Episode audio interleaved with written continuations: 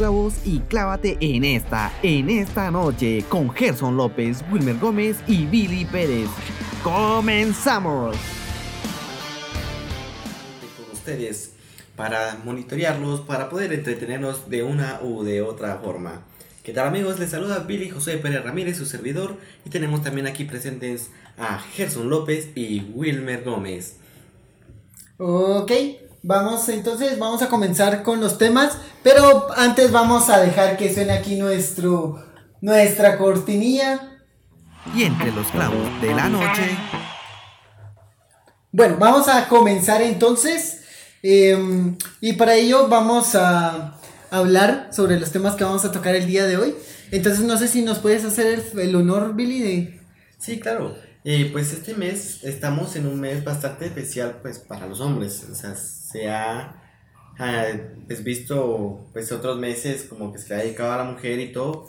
Pero hoy vamos a hablar de un tema muy especial de cómo es que se originó, de dónde provino, de todo, muchas cuestiones que incluso no sabíamos de detalles sobre el Día de Hombre. E incluso muchas cosas, tal vez incluso anécdotas, eh, cosas que hemos vivido nosotros personalmente y pues tal vez alguna que otra historia que nos hayan contado nuestros amigos que podamos compartir con ustedes para poder entretenerlos. Así es, Billy, y como tú lo dices, ¿qué no has hecho? Mejor dicho, ¿qué no has hecho? Tú de hombre. Pues suerte que en varias ocasiones a nosotros de hombre nos toca como que experimentar muchas cosas todo yo. O sea, pasamos como que por diferentes etapas todo yo, ¿no? Que estamos, no sé, desde niños con curiosidades bastante diferentes. Bueno, creo que algo que nos pues, identifica mucho de nosotros es que estamos, nosotros somos más como que eléctricos, siento yo. Bueno, Impulsivos. No sé si les ha pasado, pero pues obviamente yo sé que los hombres que son como que pasivos y todo, pero eh, yo soy de esas personas, bueno, por lo menos en lo personal, que soy bien loco, soy bien eléctrico y y era de esas personas que me estaban regañando a cada rato, así que deje de estar molestando, que aquí, que allá, y me hacían unas travesuras de verdad. Que tal vez en un momento les puedo contar, ¿no? A ver, ¿tú qué tal? Ok, eh, vamos a ver algo. Eh, para no hacernos bolas, vamos a hablar del Día de Hombre, pues un poquito más tarde. Eh, pero también vamos a pasar a una de las celebraciones que creo que deberíamos tomar en cuenta. Muchas personas no saben, pero durante el mes de noviembre se celebra el Día del Saxofón. Pero para más o menos hablar sobre esto, también debemos de comprender que vamos a hablar un poquito del jazz, no por el hecho de que se celebre el jazz en el mes de noviembre, sino por el hecho de que el jazz, al final, cuando nosotros asociamos ese género musical, siempre lo asociamos pues con un saxofón. Entonces vamos a hablar un poquito sobre eso, entonces no sé qué nos tienes que decir, Wilmer. Okay, Pues Wilmer vamos, vamos a tocar el, este más tema. que todo vamos a poner en contexto de la historia del saxofón. Eh, primero, sax es el apellido del, del autor, del creador, que es Adolf Sax. Entonces, el apellido es, es sax y fon es sonido. Entonces, eh, creo que es un instrumento muy noble. En los años se han utilizado en las películas como banda sonora, pero muy importante resaltar, como decías en el jazz, eh, los grandes músicos como John Coltrane o Charlie Parker, que han creado un estilo propio en la música y creo que es muy importante conocerlas porque inconscientemente se nos ha quedado en las películas. No sé si Billy has escuchado eh, películas de niño o incluso las de ahorita, pero han utilizado banda sonora con el saxofón. Me atrevo a decir una que es la de mm, La La Land, que es la más reciente, creo que todos la han visto. Bueno, no sé si la has visto Gerson, pero utiliza mucho ese el lo que es el instrumento, pero eh, en general es un instrumento muy noble. Pertenece a la familia de las maderas y es un, ins- un instrumento muy dulce por el cual podemos tener momentos melancólicos, momentos tristes, podemos llegar al corazón de las personas y podemos tocar los sentimientos. No sé qué puedas Eh, decirnos. No, no sé si, si te ha pasado, pero yo sí he visto que muchas personas asocian como que el saxofón, el jazz a, a- a Francia. Y creo que el origen ni siquiera es francés realmente. ¿no? Eh, y eso se debe a que como que en un momento, en una época se volvió muy famoso eh, ver como ese cliché de una Francia o eh, París con, un- con fondo musical de contexto. jazz. Incluso me atrevería a decir que el origen es en los barrios, eh, en los guetos, se puede decir, en los barrios más pobres de Nueva York, donde se hacían como estos night shows, creo que se llamaban, donde llegaban músicos de todas partes de Estados Unidos a poder interpretar, que en ese tiempo la segregación, déjame decirte que los afroamericanos eran los mejores tocando jazz, no sé por qué, pero así Dios es de berrinchudo, no sé si crean en Dios los que nos están escuchando, pero sí, los afroamericanos dominaban esa, esa cuestión del jazz y entonces eh, fueron saliendo muchos, muchos autores que con el tiempo quedaron como íconos y referentes sobre el jazz. Pero no sé, creo que el punto de vista que Gerson está diciendo es muy bueno. No sé si querés... Eh, también hay otra cuestión que, que, quería agregar y que creo que muchas personas a veces no... Eh, como que demeritan un poco los géneros musicales e instrumentales porque no saben... Eh, no se trata más de cultura, sino se trata también de unas cuestiones científicas que muchas personas desconocen. Una de las cuestiones más interesantes del jazz es que está comprobado que te hace más creativo. Y eso se debe a que pusieron, hicieron un estudio eh, con las personas que al final interpretaban jazz y se dieron cuenta que una de las cuestiones que pasaba es que dentro del cerebro comenzaban a, pues como desconfigurarse y lo que hacía esto era que los hacía más fácil o les hacía crear cosas eh, de una forma más fácil.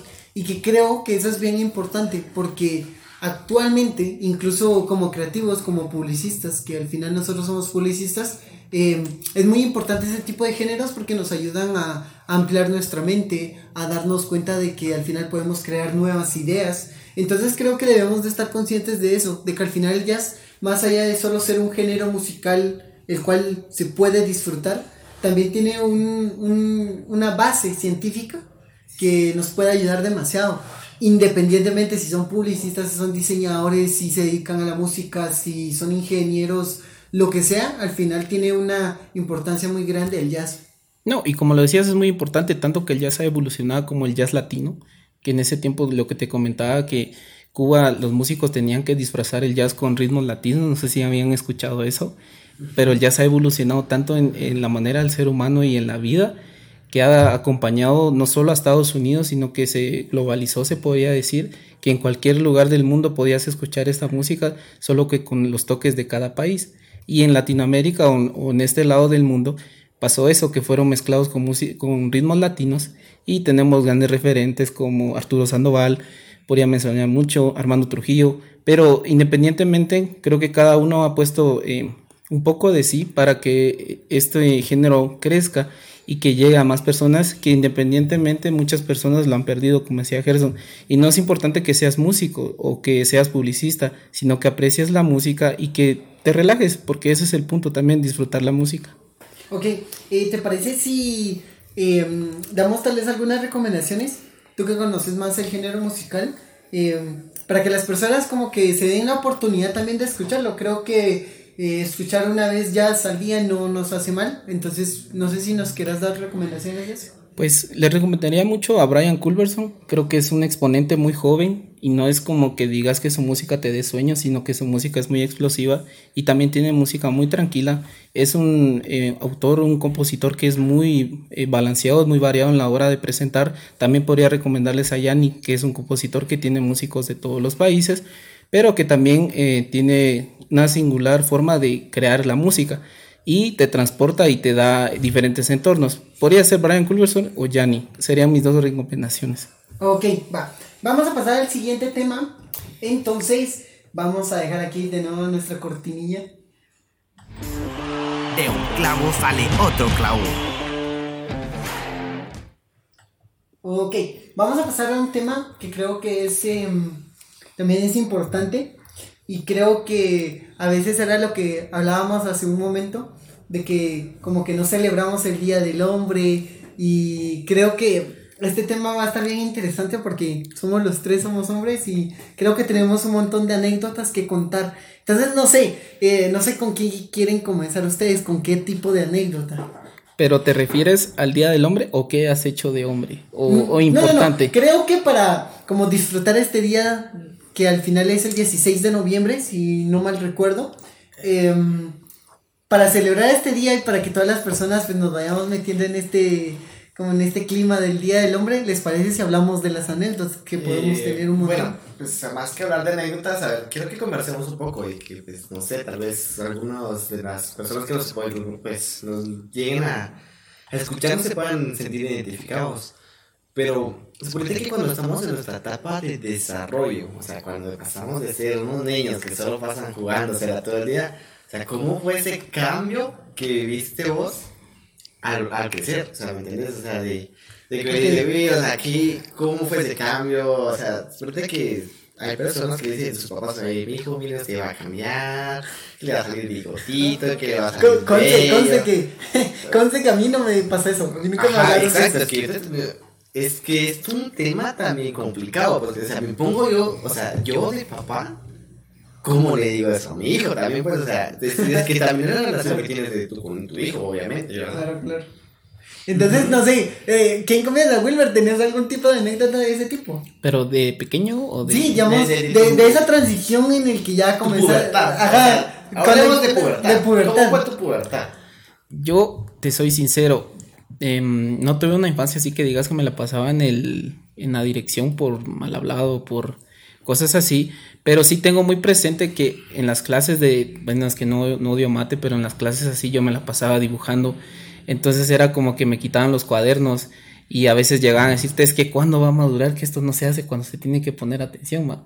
Entonces creo que son eh, circunstancias que yo no olvido, pero eh, como decía Billy, no todos las tenemos igual, pero me pongo a analizar a la hora de tener familia, ¿cómo le vas a decir? Estudie, estudie si no fuiste bueno en, la escuela. Entonces creo que también hay que ser un poco hipócritas, pero también hay que ser conscientes de que todo eso también eh, tuvo una influencia porque ya cuando ibas creciendo o madurando, te dabas cuenta que todo lo que te decían era por tu bien, porque ellos querían que llegaras a un nivel más profesional. No sé si cómo fue tu infancia, Billy, pero la mía sí, cero tecnología y era como estar fregando en la calle o cosas así, pero no tan hardcore, dijo aquel. Bueno, si hablamos de infancia, eh, yo tampoco, o sea, yo, yo no estuve rodeado de tecnología y de verdad que hasta el momento de esta actualidad, yo estoy muy agradecido de que no haya estado aquí con celulares, digo, o sea, nosotros vivimos realmente la época de yoyos, la época de trompos, de las chamuscas, y de, lo- las chamuscas en la calle, y eso era lo que me... Te lo juro que yo he sido una persona que he amado el fútbol desde pequeño. Y creo O sea, yo que desayunaba, almorzaba y cenaba pelota. O sea, yo todo el tiempo me la mantenía jugando pelota. Y creo que muchos, pues tal vez eso harían en sus, en sus épocas de infancia. Pues estamos hablando de que vos solo salías, o sea, de esos de que, mamá, ahorita vengo, te que ibas a jugar, o tal vez, no sé, frente a tu casa incluso, va. Una noche solo. Y sabes que- de noche, espera que no te regañen, va, porque llegas noche, llegas sudado, no sé, compa. Y otra cosa que me pasaba a mí, te lo digo, porque mi mamá sufrió bastante conmigo con eso. Era que mi mamá, suponete que nosotros hacíamos física y nuestro pants y todo, suponete que mi mamá me compraba mi pants.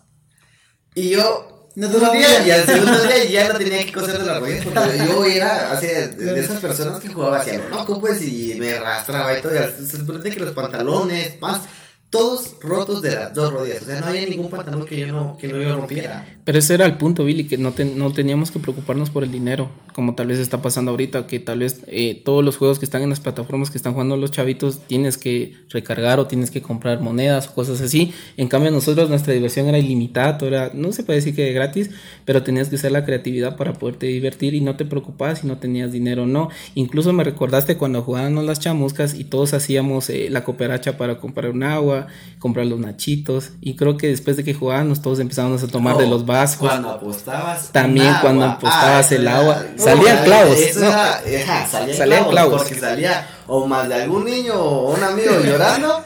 O más de alguno de que me. No, y vamos perdiendo y que me llevo la pelota y me voy para mi casa. O no la dejabas jugar. Y eso, y eso que es de niños, porque realmente estamos hablando de niños, porque yo cuando ya pasé a mi pubertad, en el caso mío, y se jugaba con la ropa, entonces era gol, te quitabas la camisa, eh, gol, te quitabas, y a veces lo hacías incluso en, en la escuela y todo, y te regañaban, pero no te importaba. Creo que eso. De, incluso estamos conscientes que hace poco, bueno, cuando ya empezamos el semestre, ¿te acuerdas que una vez jugamos ping-pong? Y te que el que perdió se tenía que quitar la prenda y logramos Sí. tener, Sí. llegar en calzoncillos aquí a mi estimado Wilmer. No, y eso estuvo muy bueno. Ya los perdoné. Pero creo que también eh, sí afecta mucho el que actualmente tengan tecnología. Ahora, ya vamos pasando ya a la pubertad. No sé cómo fue el cambio con ustedes, pero en mi caso, em, yo en lo personal sí fui muy consciente. Desde muy pequeño yo sabía que era bueno, que era malo. Y a mí me comenzaba a pasar como este proceso que a veces uno va teniendo cuando uno va creciendo, que de repente te comienza a gustar alguien y todo. Pero no sé si ¿Ustedes tuvieron una explicación o sencillamente solo lo, lo deducieron y así? Lo dibujaron y ya. Eh, no, yo, yo, yo veo mi etapa de pubertad como mi etapa más loca y mi etapa más rebelde. O sea, yo te digo, o sea, vos me miras hasta molestón y todo, porque yo, yo soy molestón. Pero eso no era nada a comparación de lo que era antes, pues, o sea, suponete que mi pubertad era de que, no sé, sacaba incluso rojos, que mi básico, que, no sé, que empezabas literalmente, o sea, uno obviamente cuando empieza con su pubertad empieza que, ah, no, yo lo sé todo. O sea, yo, yo creo que así es la, así es la vida, así esto pasa porque, porque yo lo pienso así, porque yo quiero que pase así, y ni porque mis papás me regañen, a mí no me importa, o sea, o sea, eso me pasaba a mí. Y te lo juro, yo era, o sea, a la gran papá, ¿cuántas veces no me regañaron? ¿Cuántas veces no trataron de corregirme? Y que hasta el momento yo agradezco que me hayan corregido porque ahorita estoy bien, o sea, estoy bastante tranquilo, pues, o sea, eso sí te digo, eso, más o menos, más o menos. pero eso sí te digo que siento que también a muchas personas les logra pasar. Es que muchas personas ya empiezan a. O sea, suponete que en la etapa de pubertad estamos como que en la etapa de, de conocimiento, de experimentación, por decírtelo así. Entonces, ¿qué pasa? Que muchas personas se empiezan a meter como que en adicciones. Y te lo digo yo porque yo tenía. Yo tenía compañeros, o sea, estábamos en básico, estamos hablando de que no estábamos grandes, estábamos en nuestra, mera etapa de pubertad. Y habían compañeros que se iban a tomar, pues, o sea, eso sí, te, por eso te digo, yo desayunaba, almorzaba y cenaba pelotas, o sea, mi, mi adicción era la pelota, o sea, yo nunca fui de esos que iban a tomar ni nada, pero yo solo pelota. Pero sí, o sea, me pongo a pensar que es algo que también pasa. Incluso tenía compañeros que yo sin saber, y te lo digo, yo era muy cuatazo, un cuate y que jugábamos básquet y todo, era, era bien alto y todo. Y un día me enteré que ya no fue a estudiar porque lo expulsaron. Yo digo, ¿por qué lo expulsaron? Y resultaba que este, mi, mi queridísimo amigo, vendía droga en, la- en los baños. Y yo así como que, la gran... O sea, era mi compañero, yo sin saber, pues, o sea, son cosas que también pasan, incluso en la pubertad. Y es cuando en la pubertad te logran decir, como de, decir, mira, puedes hacer esto, puedes hacer como que te pintan una vida de rosas y que te, o sea, te pueden dar, te pueden ofrecer de todo. No, y creo que influye mucho tus amistades, Billy.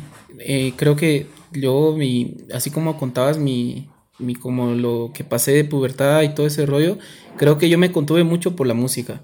Porque era como, esta semana tienes que aprender esta canción y luego esta canción. Entonces era como ponerme metas y tal vez no me quedaba tiempo para molestar. O en otras cuestiones que tal vez mis amigos, sí, como decías, o vendían droga o, o ya no llegaban a estudiar o cosas así que se veían muy gruesas. Pero creo que también las amistades fluyen, influyen mucho en ti y también crean como ese, es- esa cuestión de que, bueno, ¿a qué les pilas? Ojalá pudiera llegar a ese nivel. Entonces, como que te reta a vos mismo. Creo que es lo importante también llegar a esa edad y comprender que es una vida de retos, que ya dejas una vida de niñez donde todo es eh, felicidad y, y divertirse, aunque ya es tarde, ¿va? Y no te importa. Pero llegas a un punto donde miras que todo tiene, es una vida de retos y tenés que ir alcanzando poco a poco. Pero creo que tu punto de vista está muy bueno. No sé si quieren agregar algo más. Eh, creo que no, yo, yo creo que es difícil como que hablar sobre eso. Digamos, en mi caso no fue tan fácil mi, mi adolescencia. Yo sí tuve muchos problemas con eso, como lo que decía Billy, de, de personas que vendían drogas y todo. Entonces, digamos, para no caer en algún problema de, de este tipo de censura, eh, creo que al final debemos de comprender que esta etapa de adolescencia eh, debemos de tra- digamos debemos de ser conscientes con los jóvenes y hablarles también porque creo que nunca hablaron con nosotros Porque eso pasa. y, necesitamos que nos hablen para tomar conciencia Exacto, a mí, yo te lo digo, mi papá siempre me daba consejos y me decía, mi hijo, usted va a ir a estudiar y yo le, y me decía, mi papá me lo decía, a usted le van a decir, eh, venga Billy, usted es mi amigo, tómese una cerveza o tómese un cigarro. Y, y me lo decía, eso se lo van a decir y obviamente me lo dijeron. O sea, son cosas que, o sea, los papás ya lo saben y se lo dicen, no, pero ¿qué pasa con las personas que no tienen buena comunicación con sus papás? ¿Qué pasa con esas personas que, que, o sea, al final nunca les han dicho, mire, usted no haga esto, aunque, o sea, no te dan como que un consejo, No, como que desorientado y al final lo que dice más tu segunda familia, tu segunda, o sea, aprendes con la familia, pero tu segunda enseñanza va a ser la escuela, pues va a ser el colegio. Y si no te lo van a enseñar en tu casa, que es malo, que es bueno, el colegio te lo va a enseñar. Y eso pasa, ¿va? Peor cuando estamos en la etapa de, de Claro. adolescencia, pues. Ok, ya, ya para pasar también al otro tema, eh, creo que vamos a hablar sobre alguna cuestión, creo que es para llamar también la atención, pero antes recordemos que de un clavo sale otro clavo. Pues sí. Eh, vamos a hablar de esto porque creo que es sumamente importante. Con Wilmer Cabal estábamos platicando ayer, que es esto de las COVID fiestas. Entonces no sé si quieres dar tu opinión, Wilmer, acerca de eso. Pues la verdad es, no sé, no es, no sé si enojarme o solo leer o entristecerme, pero pasamos como seis meses encerrados para que en una noche te vayas a enfermar. No estoy en contra porque creo que también a veces me he sentido como encerrado, pero también hay que analizar el contexto de Guatemala que no estamos preparados para una segunda ola como tal. Si ustedes miran las noticias, como estabas comentando, que se han desaparecido dinero y cosas así en el gobierno y ahorita no se está invirtiendo en hospitales o cosas así. Entonces sí es como tomar conciencia porque no estamos para eh, que Guatemala otra vez se sature de enfermos. Y, y, no estoy en contra que la gente salga, pero que salga con precaución y con medida, porque al fin y al cabo eh, cada quien es responsable de sí mismo, no podemos responsabilizarnos por todos. No sé qué pensás, Billy, por eso, pero yo sí, mejor decir eh, precaución ahorita. Incluso ahorita estaba viendo en Interplaza que inauguraron los cines otra vez, pero la verdad no es tan confiable. No, no me da la, la, intención de ir a sentarme dos horas a ver una película. No sé si la otra persona que está a dos sillones está enferma o no. Y no sé, es, es, exponerse mucho a eso y exponer a nuestras familias que realmente no estamos preparados todavía, no sé, Billy. No, es que yo, yo creo, yo también estoy bastante de acuerdo con, con Wilmer, porque lo que pasa que bastante personas como que han dejado esto como que, ah, bueno, ya pasó, ya empezaron a disminuir los casos, como que ya están como que más relajados y como que están soltando más, ¿va? o sea, Suponete que yo, así que para qué te digo, yo, yo para Halloween yo sí iba los 14, eh, los 14, yo sí iba para Halloween el 1 a, a, a Shena, Disfrazado. Eh, disfrazado, obviamente. Pero nunca pensé que este año fuera a haber tanta afluencia de personas. O sea, yo te soy sincero. O sea, yo me imaginé un Halloween totalmente diferente, como por decirte que te digo, Semana Santa, que nada que ver con un Halloween virtual. Pasado, pues, o sea, nada que ver. Pero vaya sorpresa la que nos dimos, pues, que qué gente que había entre, que te digo yo, en todas las discotecas, sin mascarillas. Incluso podíamos ver fotos donde habían familias completas, o sea, con niños, sin mascarillas. Entonces, nos ponemos, yo me pongo a pensar qué falta de conciencia y de responsabilidad puede haber de personas de que ya como que ya sienten que esto ya, ya pasó eh, o ya no existe o, o no sé, ¿va? No, es que definitivamente tenemos que aprender a vivir en la nueva realidad. Tenemos que eh, tener en cuenta como, yo lo veo de esta manera también, dos, como que dos vistas, digamos. Porque al final de cuentas yo también miré al siguiente día noticias donde eh, cuántas unidades, cuántos agentes fueron al cementerio para ver que no hayan personas y que no sé qué. Cuando no pudieron hacer eso, pues el, ahí sí que en el medio parque central, que ahí es donde se junta la gente. Claro. Entonces yo me pongo a pensar, o sea, sí sé que también la gente culpó porque yo no, no, no les estoy quitando también como que la culpa. Pero también me pongo a pensar cómo están también nuestras autoridades al decir, bueno, no vas a ir al cementerio, pero tampoco vas a ir a discotecas, pues, o sea, al final está peor ir a una discoteca, vas a estar más pegado, vas a estar más sudado, sudado, vas a escupir, vas a escupir. Bueno, tal vez si vas a ir al cementerio vas a ir poquitas personas, y, y por lo menos siempre usando mascarilla, pues. Claro. Entonces eso también me pongo a pensar. Bueno, yo sí tengo ahí un punto, digamos, claramente, eh, esto no es con el fin de hacer molestar a nadie, porque creo que al final todos tenemos libertad de expresarnos y de locomoción, entonces al final tenemos que también tomar en cuenta de que tenemos que tener precauciones. Y no se trata tanto de que hayan salido, sino que nos dimos cuenta, creo que todos nos dimos cuenta de que lamentablemente no habían las medidas de precaución y que deberíamos de haber tenido, por ejemplo, eh, y me incluye ahí porque aunque yo no haya salido, creo que también nos tenemos también que ser responsables de, de, de, las personas, de los demás guatemaltecos. Entonces, creo que sí debemos de ser conscientes y tomar en cuenta de que al final eh, no, no es que ya hayan bajado los números del coronavirus, es probable que entremos a una segunda ola. Entonces, lo mejor sería siempre tener esa precaución para evitar que haya más contagios. Creo que no está de más cuidarnos, echarnos gel en las manos, eh, utilizar cubrebocas. Entonces creo que por eso lo hablábamos con Wilmer de que era importante porque creo que debemos de llamar la atención porque a veces no pensamos en las demás personas. Entonces, y yo vi una frase que decía, eh, imaginémonos que, que esta enfermedad fuera al revés y preguntémonos todo lo que harían nuestros papás para no, para no enfermarnos a nosotros, ¿va? Y cómo es que nosotros a veces somos tan inconscientes en ese, en ese tipo de cosas. Entonces, recuerden que siempre debemos de estar utilizando gel, que debemos de utilizar el Bien la cubrebocas, mascarilla. bien la mascarilla, utilizarla bien como se debe y pues intentar en lo posible eh, evitar el contacto con las personas y tener siempre esa distancia, esa sana distancia. Entonces vamos también a pasar al otro tema que son datos curiosos sobre el mes de noviembre. Entonces no sé si alguno de ustedes quieren pasar.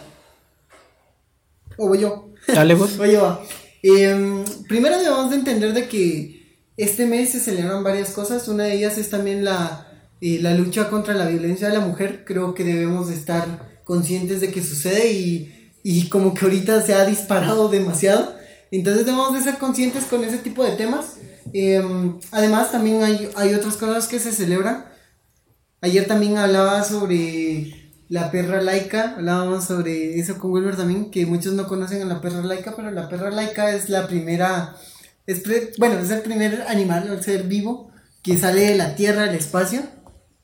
Eh, y queríamos hablar de ello para darle pues un, un mensaje, porque al final fue muy valiente esa perra, porque sabían bien eh, los, los astronautas de que no iba a regresar la perrita, y fue la primera va, en irse. Entonces también queremos como que dar ese mensaje de conciencia de que debemos de proteger también a nuestros animales. También es muy importante protegerlos. Eh, además creo que ya habíamos mencionado esto del saxofón y no me recuerdo si había otro dato curioso, Wilmer, ¿no te recordás? Que yo sepa, no. Pero estábamos hablando de la perra que me llamó tanto la atención, que es un animal muy noble, que podría ser como tu mejor amigo, que es incondicional, tengas o no tengas dinero, está la par. Creo que Billy también lo podría, podría dar fe a esto porque él ha tenido animales y creo que también es, ha visto cómo es un perro de juguetón que destruye todo. Incluso nos estabas contando una historia la vez pasada en, en- la comida, me recuerdo, de qué hacía tu perrito. Eh, sí, fíjate que yo he tenido varias experiencias con. Pues ahorita de mascotas en sí, solo tengo eh, pescados y dos lobos. Y. Que a los animales te hacen encariñar con más que tu mejor amigo, te podría decir. Porque al final las mascotas siempre van a estar con vos. Y un perro. eh, bueno, al final yo con los que más me. Y te soy sincero, yo con los que más me he encariñado son con, con mis perros porque son animales que pues al final te quieren bastante y te demuestran amor. Ahora, literalmente con la, que, con la perrita que estoy encariñado, con la perrita de mi novio, porque yo literalmente amo a esa perrita, es bien linda. Pero es que a eso vamos, es- o sea, podrán ser animales y todo, pero son seres vivos, o sea, que realmente esa perrita parece humano. Vos le decís salite y se sale, vos le decís, puchi, vení, vení, y, y, y te demuestra el cariño, y cuando, y cuando se enoja, se voltea y te, te da la espalda, y es como que, literalmente puro ser humano, o sea, te digo. Y es cuando ahí llegas a tener esa relación entre, entre mascota y, y yo, pues. Y es donde ya empezaste a tener como que esa, ese cariño y ese afecto. No sé si te ha pasado, Gerson, creo que también tienes una perra. que Sí, yo, yo tengo, realmente en mi casa hay tres perras. Y, mm, Y adoptaste una. Y eh, por eso, dos, que, bueno, es que realmente la primera se la ofrecieron a, a un mi hermano y medio querían mis papás y aceptaron. Y la segunda fue porque a un mi cuñado eh, le dijeron que habían encontrado a esa perrita y no había quien la adoptara y se, no sé, como que le dio lástima y ya la tenemos ahí. Y la tercera apareció debajo de la camioneta de mi cuñado era muy pequeña, estaba bien desnutrida. Entonces fue como la adoptamos y... Pero es de que tengo tres perras, pero creo que sí, sí hay como que uno se termina encariñando a los animales. Y que creo que al final este tema de, de la perra laica es lo que nos llama la atención, va. De cómo es que a veces, eh, claro, ponemos antes a los animales que nuestra vida. Creo que tampoco está mal, pues puede ser como que válido. Eh, sin embargo, creo que los debemos de proteger lo más que se pueda, a que no torturemos a los animales. eh, y recordar eso, ¿va? creo que este, este capítulo fue más de conciencia porque hablamos de un montón de cosas y íbamos a hablar más de los hombres. Entonces, no sé si les parece también ya para terminar, eh, que el, el próximo programa hablemos sobre, sobre nuestras anécdotas con respecto a eso, porque creo que va a estar más cerca Sí. el- la fecha del Día del Hombre. Del Día del Hombre, fíjate, y, y y aparte todo lo que podíamos hablar de experiencias de pubertad, de cómo fue que, o sea, algunos tips, no sé, que recomienden ustedes que son más casaqueros para las, ahí, muchachas. Tranquilo, tranquilo. Entonces, no sé, platicar de tips, experiencias de qué había pasado y cómo es que las relaciones incluso de antes han cambiado con las de ahora. O sea, sinceramente antes, antes, yo, yo sí pasé todavía, yo, te digo, yo pasé la época de las cartas y así. Pero en el próximo podcast se los podríamos comentar y podríamos extendernos más, dar experiencias y pues, por lo menos entretenernos ahí un rato. Así es, amigos. Entonces ya estamos terminando el programa y les agradecemos que nos hayan escuchado. Entonces no sé si eh, se quieren despedir amigos. Claro que sí, fue un gusto haber compartido el día de hoy con ustedes y nos miramos en una próxima. Así es, amigos. Mi nombre es Wilmer Gómez y les deseo una feliz semana y por favor cuídense, el virus todavía está. Ok, mi nombre es Gerson López y gracias por escucharnos el día de hoy.